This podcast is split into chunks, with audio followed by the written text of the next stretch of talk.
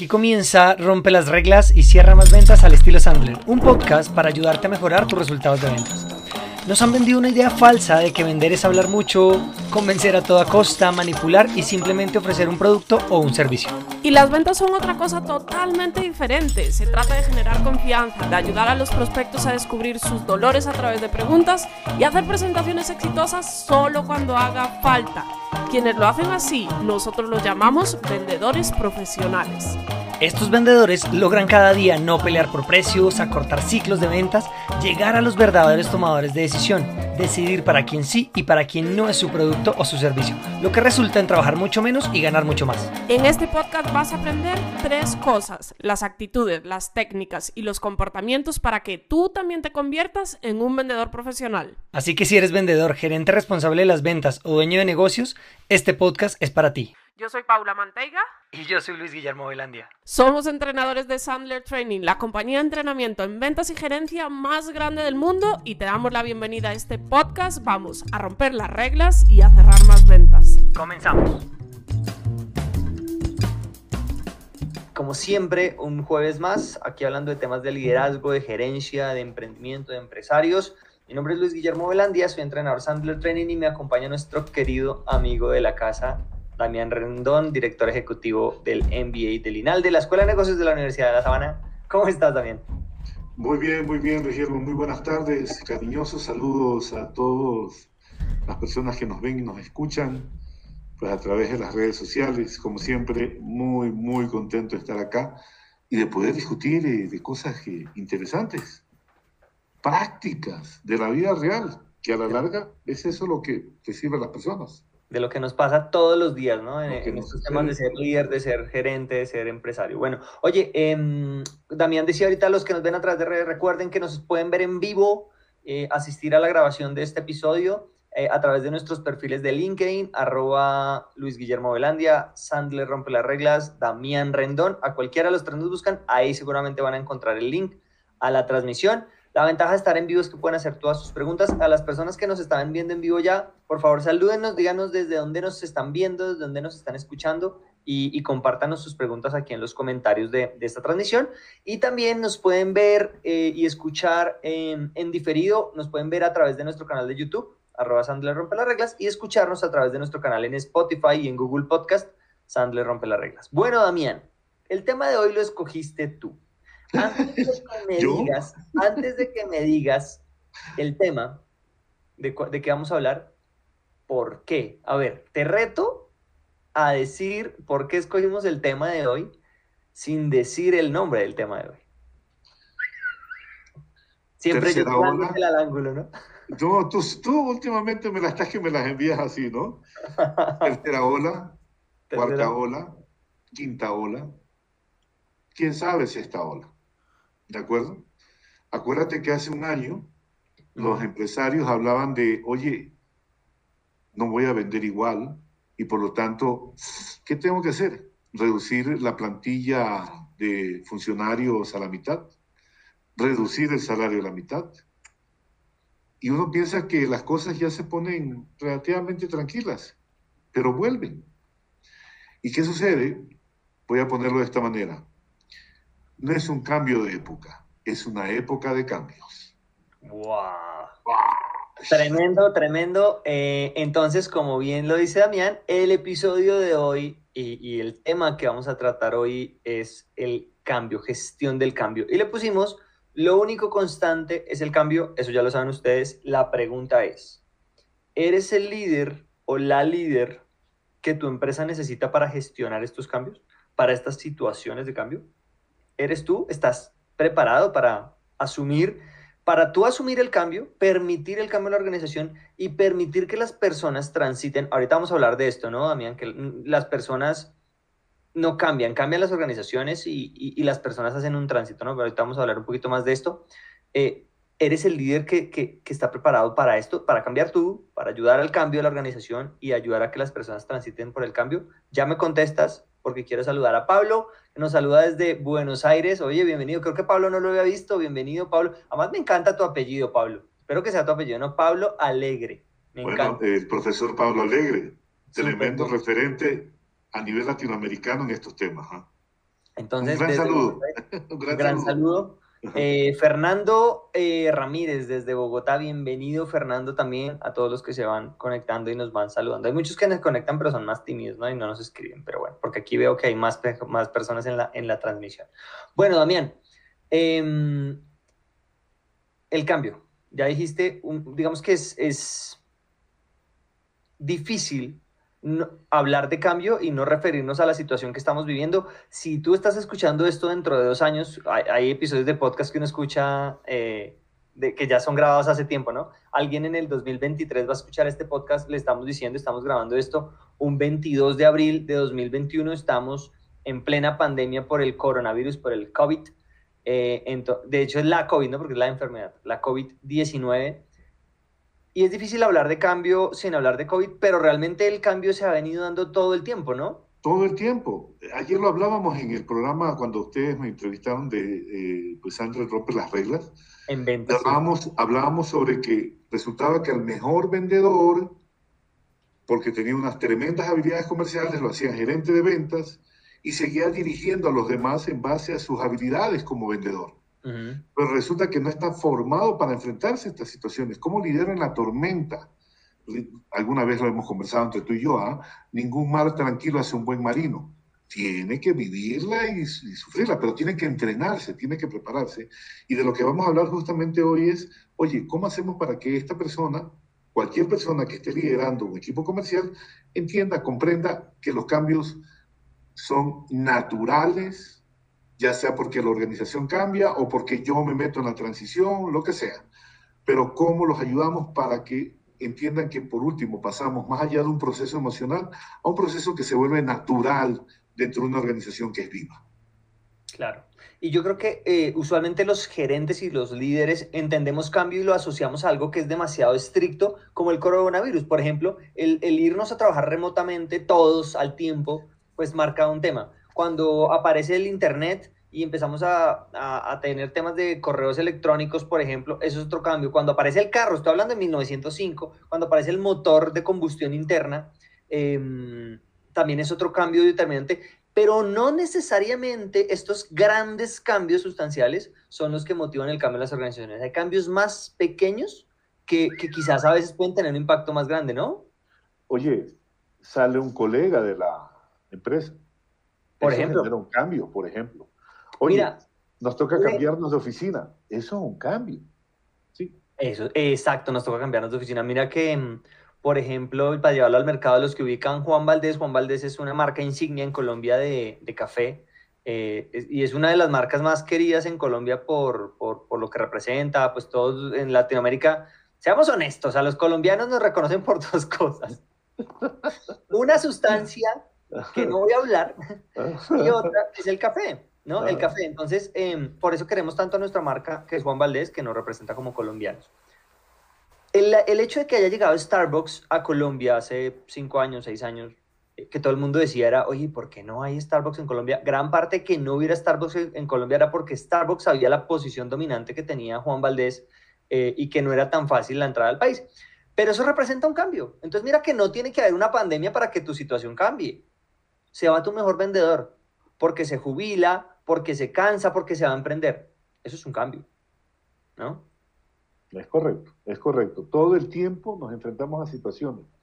Las decisiones tan simples como, oye, me empezaron a construir en la calle del frente de mi casa y ahora cómo entro o salgo con mi vehículo. Todo el tiempo estamos enfrentados a cosas que a veces hay control o no hay control, pero que tenemos que vivir con ellas.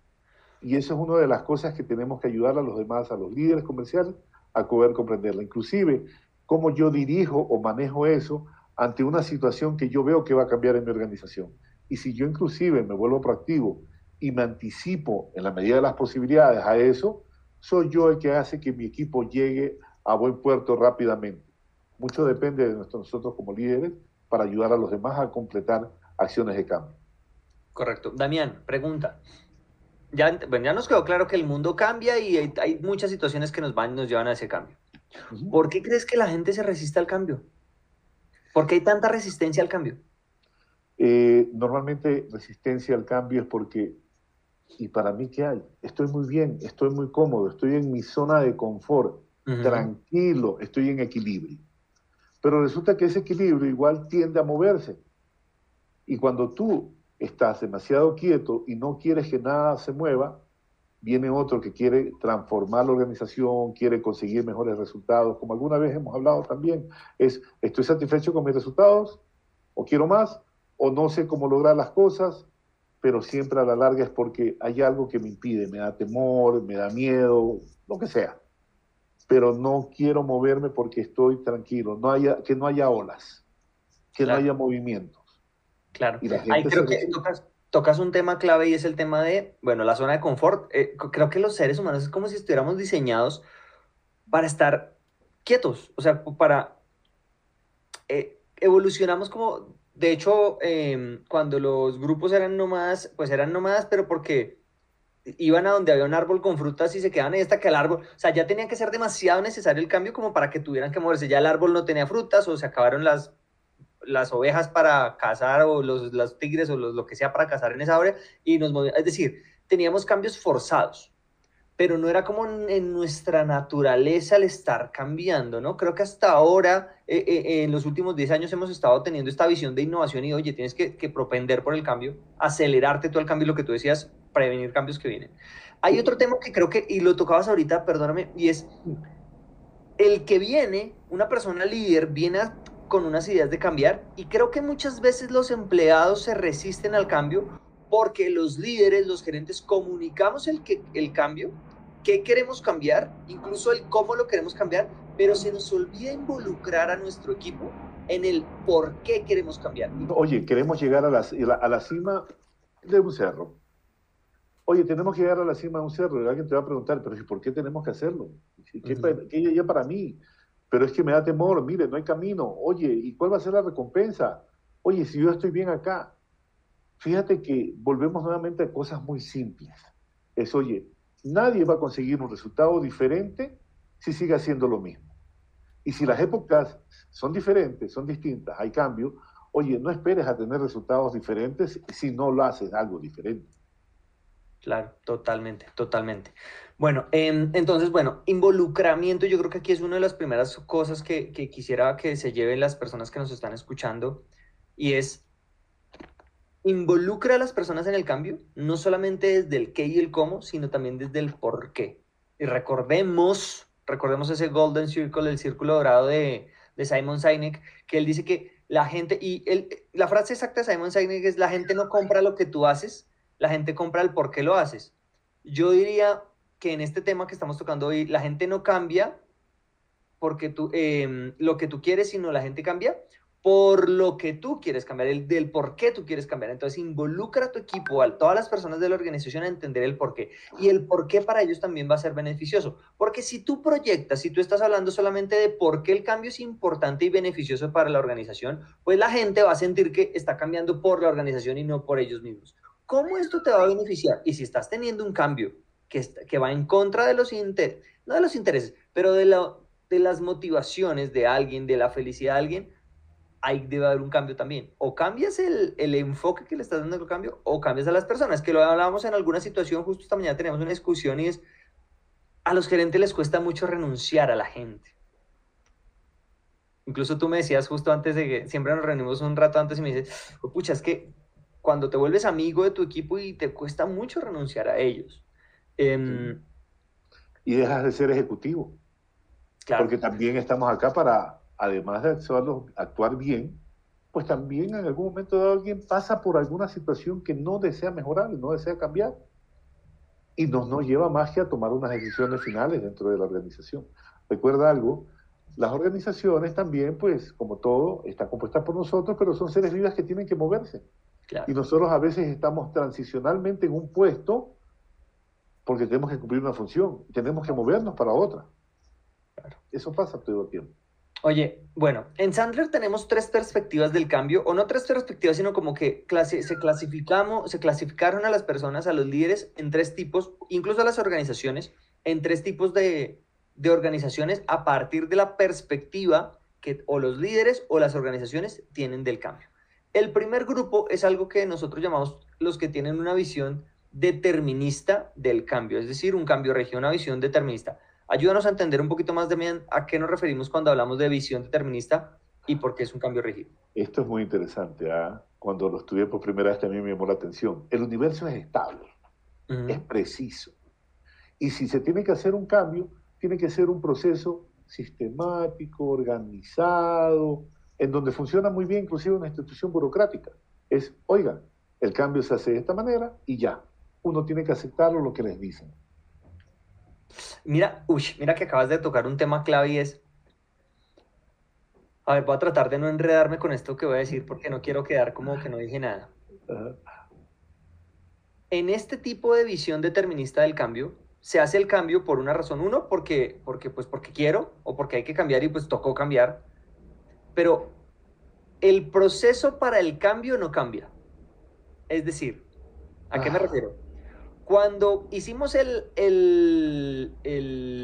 la transición, y esto que hablábamos ahorita, cuando hicimos la, nuestra organización hizo la transición para pasar del, de las entregas de pedidos de, con caballos a carros, en 1910 hicimos tres pasos y nos funcionó.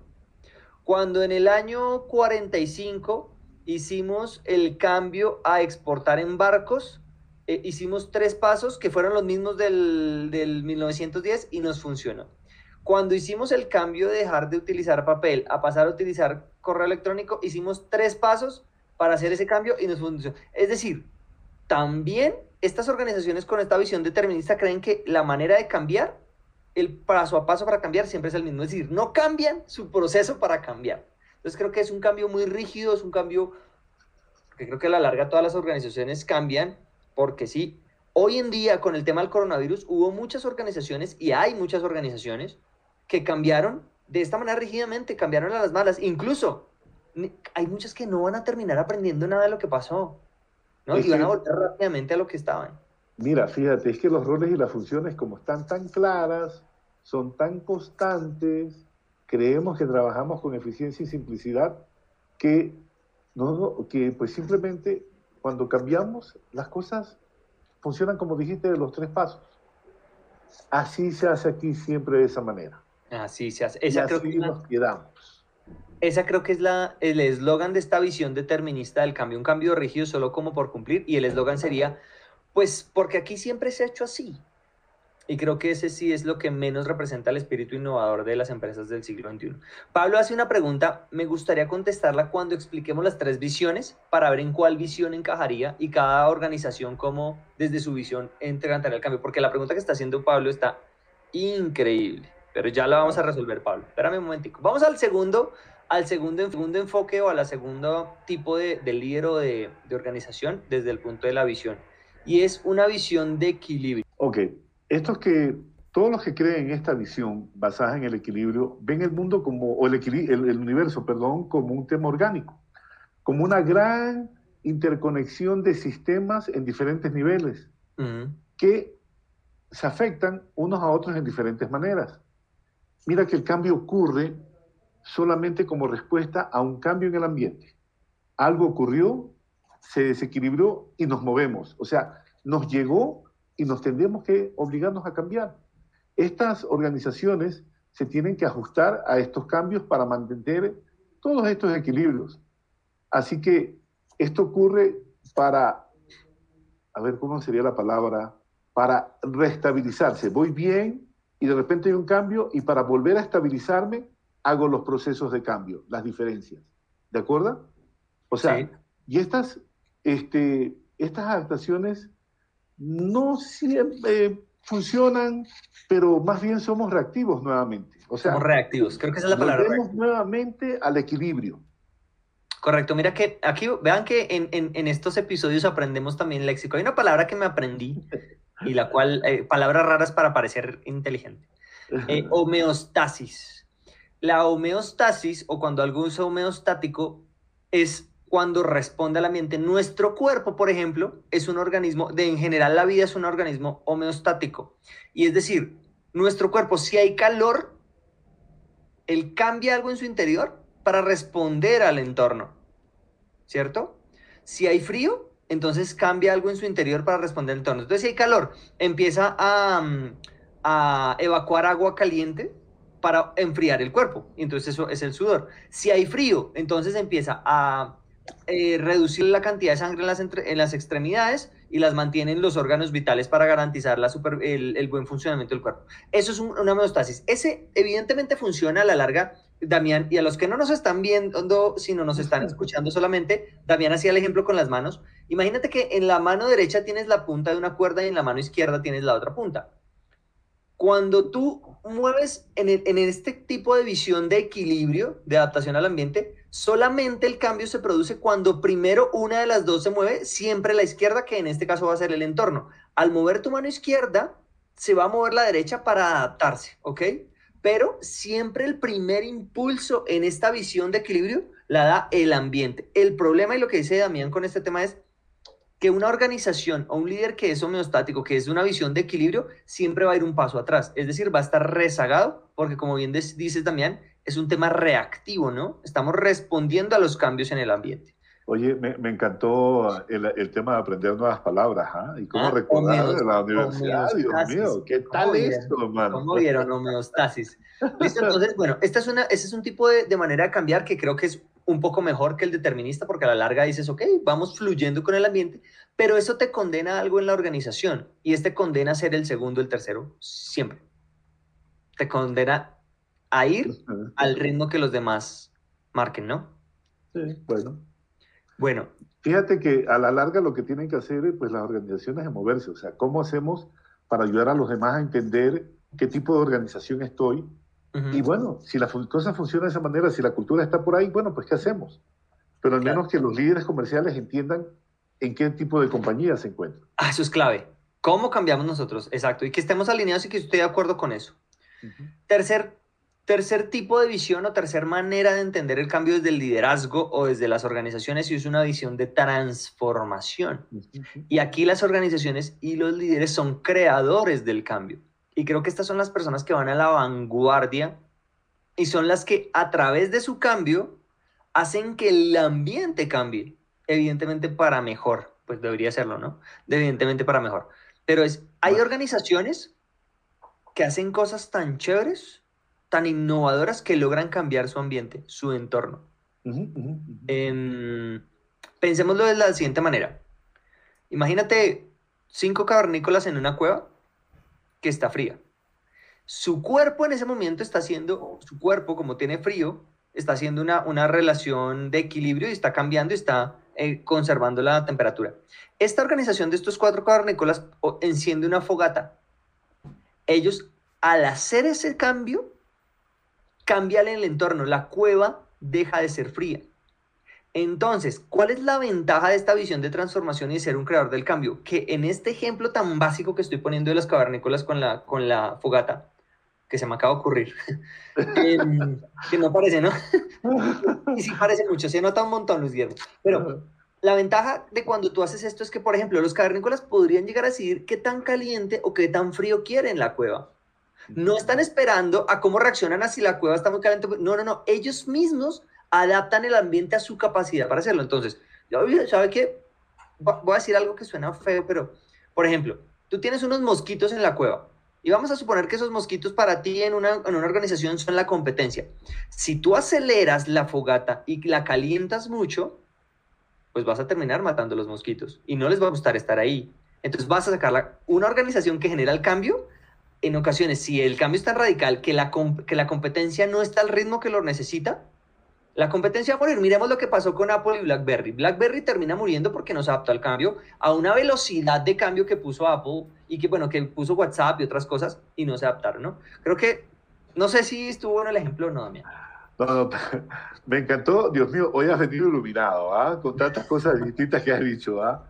Pero a la larga es, oye, estas son personas, organizaciones, empresas, que lo que están buscando es alcanzar sus objetivos de diferentes maneras oye, paso del caos al orden, del desorden nuevamente a, que todo esté arreglado. Lo que estoy buscando es cómo resolver las cosas. Tú acabas de decirlo, me gustó mucho el ejemplo eso de que prendes una, una fogata en una cueva y cambiaste el entorno. Es que, oye, ves el cambio de una manera positiva, ves, buscas el potencial para también, que no es muy sencillo, lograr desorden en una organización y bueno, alguien tiene que arriesgarse. Esos son campeones, ¿ah? Esas personas que se, que se dedican a eso se juegan su prestigio para mostrar algo distinto. Y esos inclusive, vamos a llamarlos, no sé, se me ocurrió también ahora, esos son más bien los pioneros, que van primero en el camino y le muestran a los colonos cómo se hacen las cosas. Porque no tienen ni idea cómo se hacen las cosas más adelante. Allá ya veré que me encuentro. Muy interesante lo que acabas de poner, ejemplo de esta, de esta la visión de la transformación. Me ha gustado. Y ¿ah? me, gusta, me gusta lo que tú dices de, de, tener que arriesgarse, porque claro, el que enciende la fogata siempre tiene, hay un riesgo de quemarse. Siempre el que está encendiendo la fogata. La única manera de no correr el riesgo de quemarte es no encender la fogata, pero eso es una decisión. Y mira a los otros, espera, espera, espera, déjalo que se lo haga y después si lo hace, ahí vamos todos detrás. Claro. Pero, pero ahí vienen también los beneficios después de, de que uno sea el primero. Se la juega, ¿ah? Pero en la vida hay que jugársela, ¿ah? Correcto. Entonces creo que ese tema de tomar riesgos implica cambio. Entonces, tener una visión de transformación y ser creadores del cambio implica riesgo, implica valentía, pero creo que eso es como las inversiones, ¿no? A mayor riesgo, mayor rentabilidad. Cuando tú asumes un riesgo, seguramente unas cosas te saldrán mal, algunas fogatas prenderán mejor que otras, pero terminas iluminando el mundo. ¡Wow! ¿Cómo viste con eso? Listo, oiga, ven, entonces ven, la pregunta que nos hacía Pablo era, Damián, y ya que vimos las tres perspectivas, visión determinista, que es un cambio rígido, la visión de equilibrio, que es adaptarnos al ambiente, y la visión de transformación, que es crear el cambio nosotros mismos. Eh, Pablo pregunta, frente al cambio, ¿cómo quitar al ejecutivo de ventas a los vendedores de su zona de confort? Es complicado, ¿verdad? Yo voy a contestar la segunda parte de la pregunta para que Damián conteste la primera. La segunda parte de la pregunta es, ¿es complicado, verdad? Yo digo, sí, sí es complicado, ya respondí. Ahora, Damián, por favor. Repíteme nuevamente porque después te despido la muy bueno. Ya vi que ibas a responder una cosa de esa. ¿Cómo sacar al vendedor de la zona de confort? Yo, mira, creo que la manera es mostrarle cuáles son los beneficios que va a recibir la persona de hacer ese cambio. ¿Cómo hago yo para cruzar esa línea amarilla que tengo frente a mí? Si no tengo ni siquiera motivación, si ni siquiera entiendo su para qué. Cuando yo entiendo más allá su para qué, por ejemplo, alguna vez también lo discutimos, es, oye, eh, oye, hay que vender más. Sí, sí, pero ¿para qué? Bueno, oye, ¿y qué te gustaría hacer? Oye, a mí me gustaría, no sé, de las cosas que hablamos, ¿no? Oye, me tengo que pagarle el colegio tengo que viajar, quisiera viajar, quiero darle este regalo a mi mamá, hacer esto con mi esposa. Oye, cuando les encontramos un verdadero para qué a las personas, los ayudamos a cruzar esa línea. ¿Complejo? Sí, pero para eso hay que entrenarse. Y lograrlo se puede. Lo que pasa es que también los que, los que están encargados también tienen que querer cambiar. Tienen que encontrar su para qué.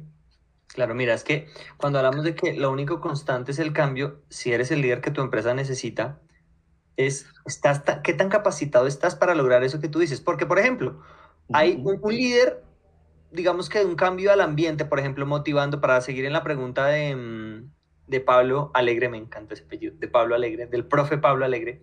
Eh, es que es de verdad. No, no, no, por eso. Y además es alegre, me imagino que más, más de vale que sea alegre, porque si no, mejor dicho, tenemos problemas, vale, vale. Eh, un líder que, se adapta al cambio, al ambiente, para sacar a un vendedor de zona de confort, le dice, ok, ¿para qué quieres esto? No, para pagarle la universidad a mi hija. Ok, y se queda ahí. Pero un líder que genera el cambio podría hacer una pregunta, ok, ¿qué universidad le vas a pagar? No, es que no me alcanza mucho, entonces va a pagar esta universidad pequeña. Oye, ¿qué pasaría? Haz esta pregunta a tu vendedor, ¿qué pasaría si tu hija fuera a Harvard. Uy, pero es que vale mucho. No, no, te estoy preguntando cuánto vale. Te digo, ¿qué pasaría? No, sería increíble porque para ella sería un crecimiento. Oye, ¿valdría la pena que ella estuviera en Harvard? Sí.